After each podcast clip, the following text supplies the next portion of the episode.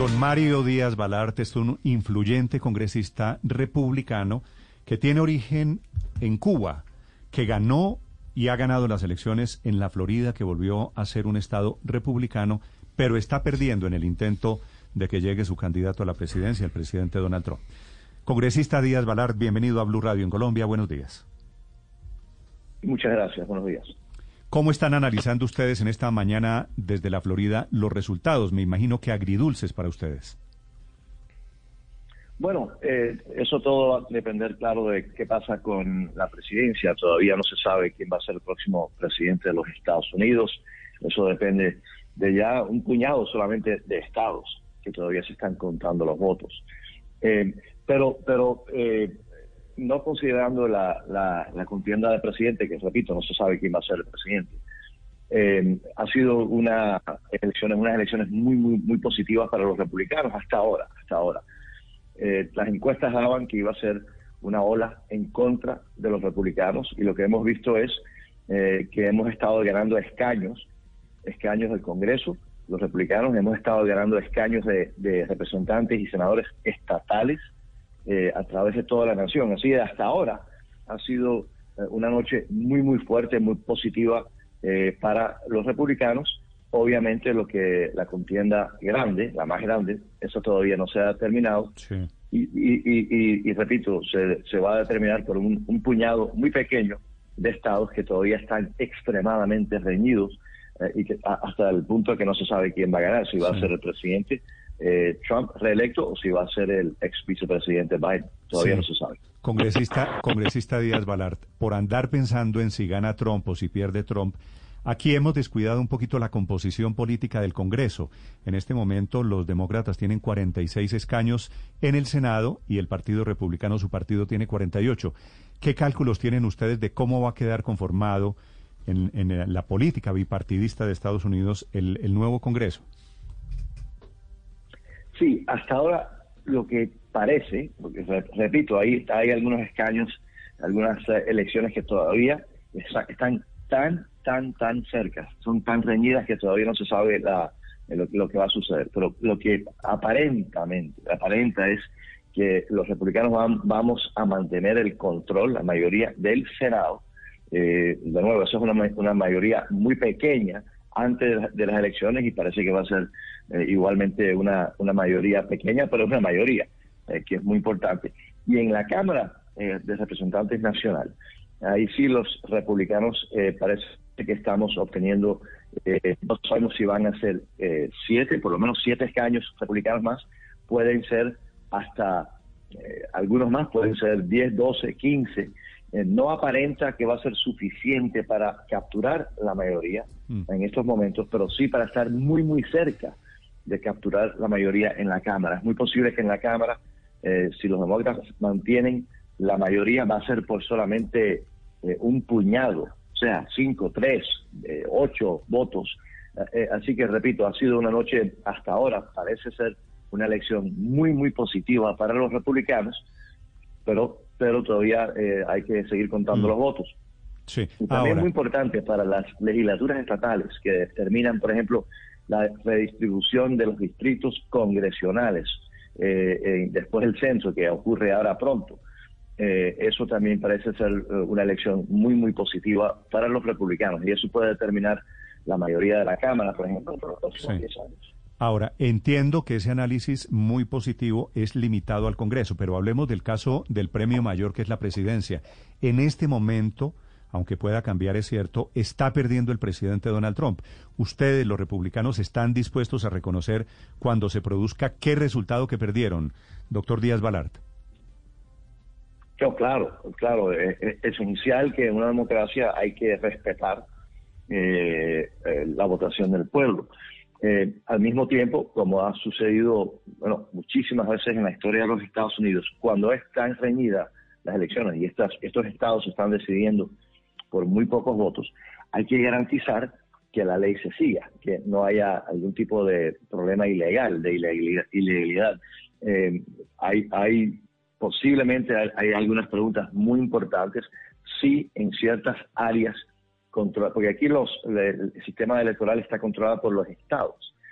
si hay ciertas áreas donde, por ejemplo, controladas por la izquierda, sí es verdad, que, no se permitió, como exige la ley, eh, que observadores estuviesen viendo, observando cuando se están contando esas boletas, eso es algo que obviamente nos preocupa. Así que hay que garantizar que se siga la ley, que no se pueda cometer ningún tipo de fraude, pero obviamente cuando se cuenten todos los votos legales hay que, hay que seguir lo que dice el pueblo. Sí, sobre eso quería preguntarle, congresista Díaz Balart, ¿usted ve al Partido Republicano en torno al presidente Donald Trump respaldándolo en esta iniciativa legal impugnando resultados en algunos estados de la Unión? Bueno, de nuevo, eh, eh, eh, los Estados Unidos es un estado donde rige la ley, el Estado de Derecho, y por lo tanto hay que seguir la ley.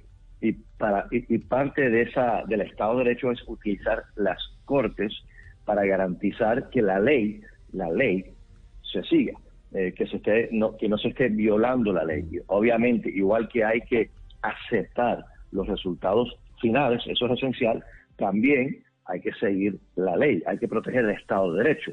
Y por lo tanto, esto no es algo nuevo, esto ha sucedido en casi todas las elecciones de una forma u otra, dependiendo de, si es muy reñido.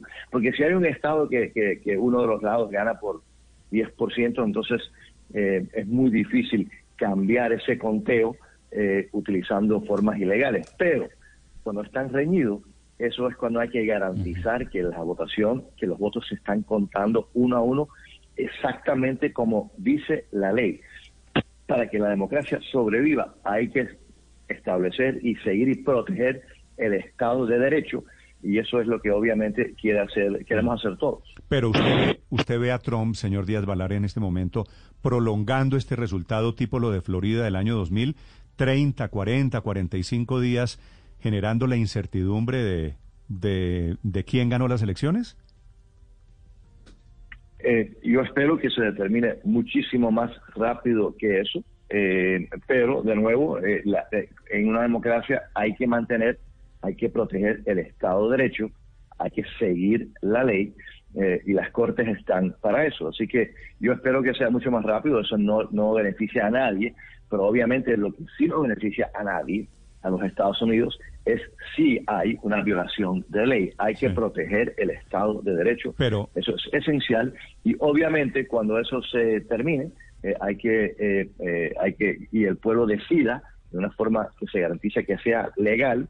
Entonces hay que obviamente eh, eso, eso, el pueblo, los votantes son los, que determinan quién va a ser el próximo presidente. Yo entiendo que usted repite una y otra vez, hay que proteger el Estado de Derecho, pero ¿qué pruebas? Es decir, cuando hablan de fraude, ustedes los republicanos, ¿tienen alguna prueba o simplemente perdimos, creemos que hubo fraude? No, no, hay, hay, hay razón para estar preocupado. Y de nuevo, por eso los que determinan si esas pruebas son suficientes o no, eh, que, hubo violación de ley o no, son las Cortes de los Estados Unidos y por eso existe el Estado de Derecho, repito.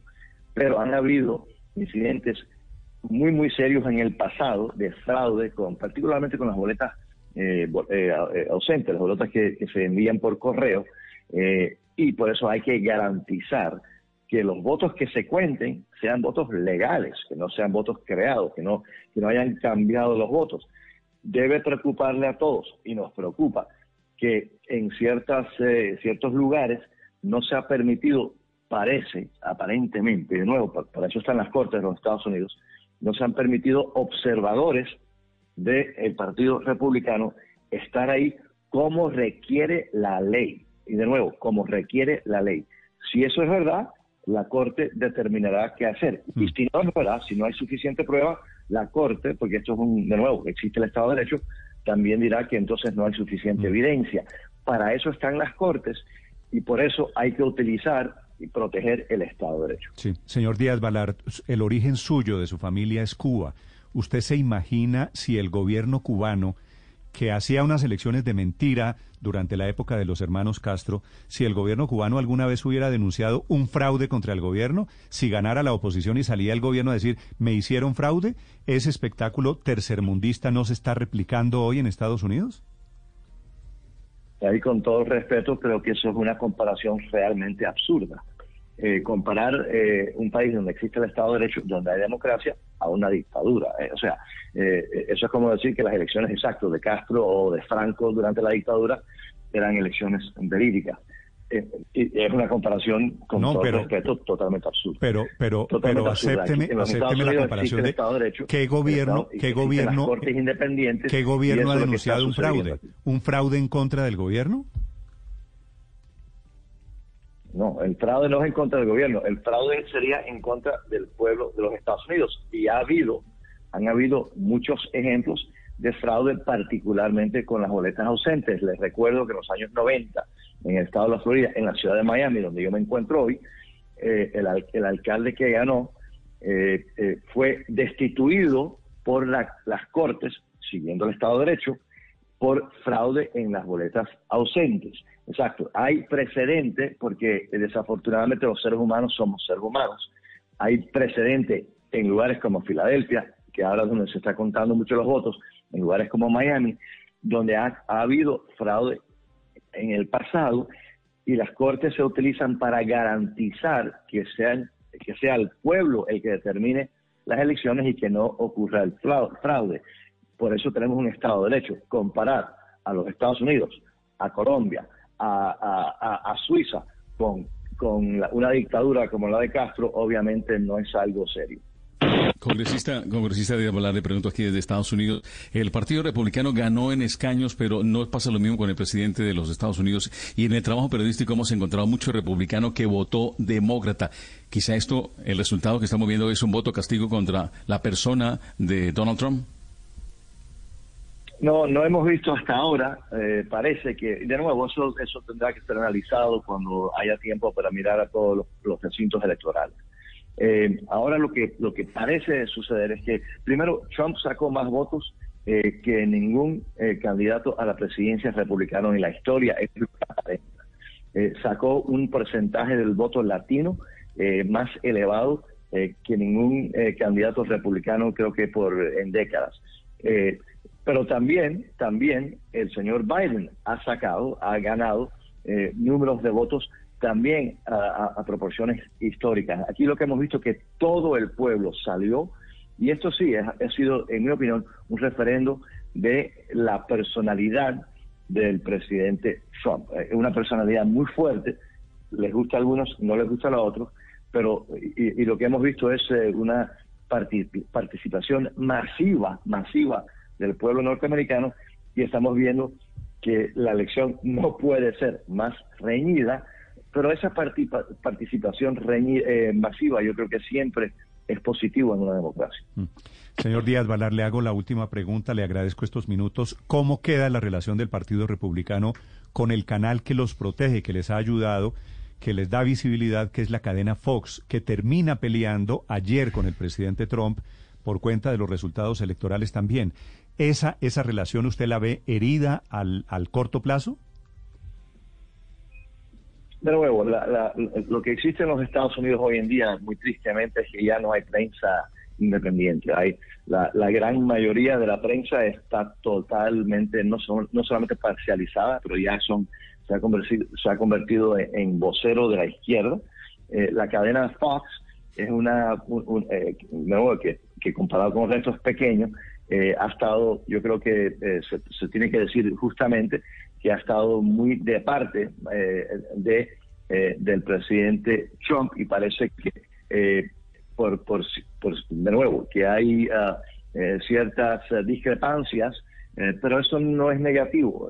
Lo, negativo es cuando la prensa o, o se, o, se, se, se parcializa a un lado o al otro eh, y eso desafortunadamente es lo que ha pasado en los Estados Unidos. Eh, eso a mí me preocupa muchísimo porque la democracia requiere prensa agresiva independiente y en los Estados Unidos ya la gran mayoría de la prensa está de parte de la izquierda, un porcentaje muy pequeño de parte de la derecha eh, y eso, repito, yo creo que nunca es positivo en una democracia. Congresista Díaz Valar, gracias por estos minutos para los oyentes en Colombia un privilegio poder participar con ustedes. Muchísimas gracias. Gracias, señor. Le agradezco desde la Florida.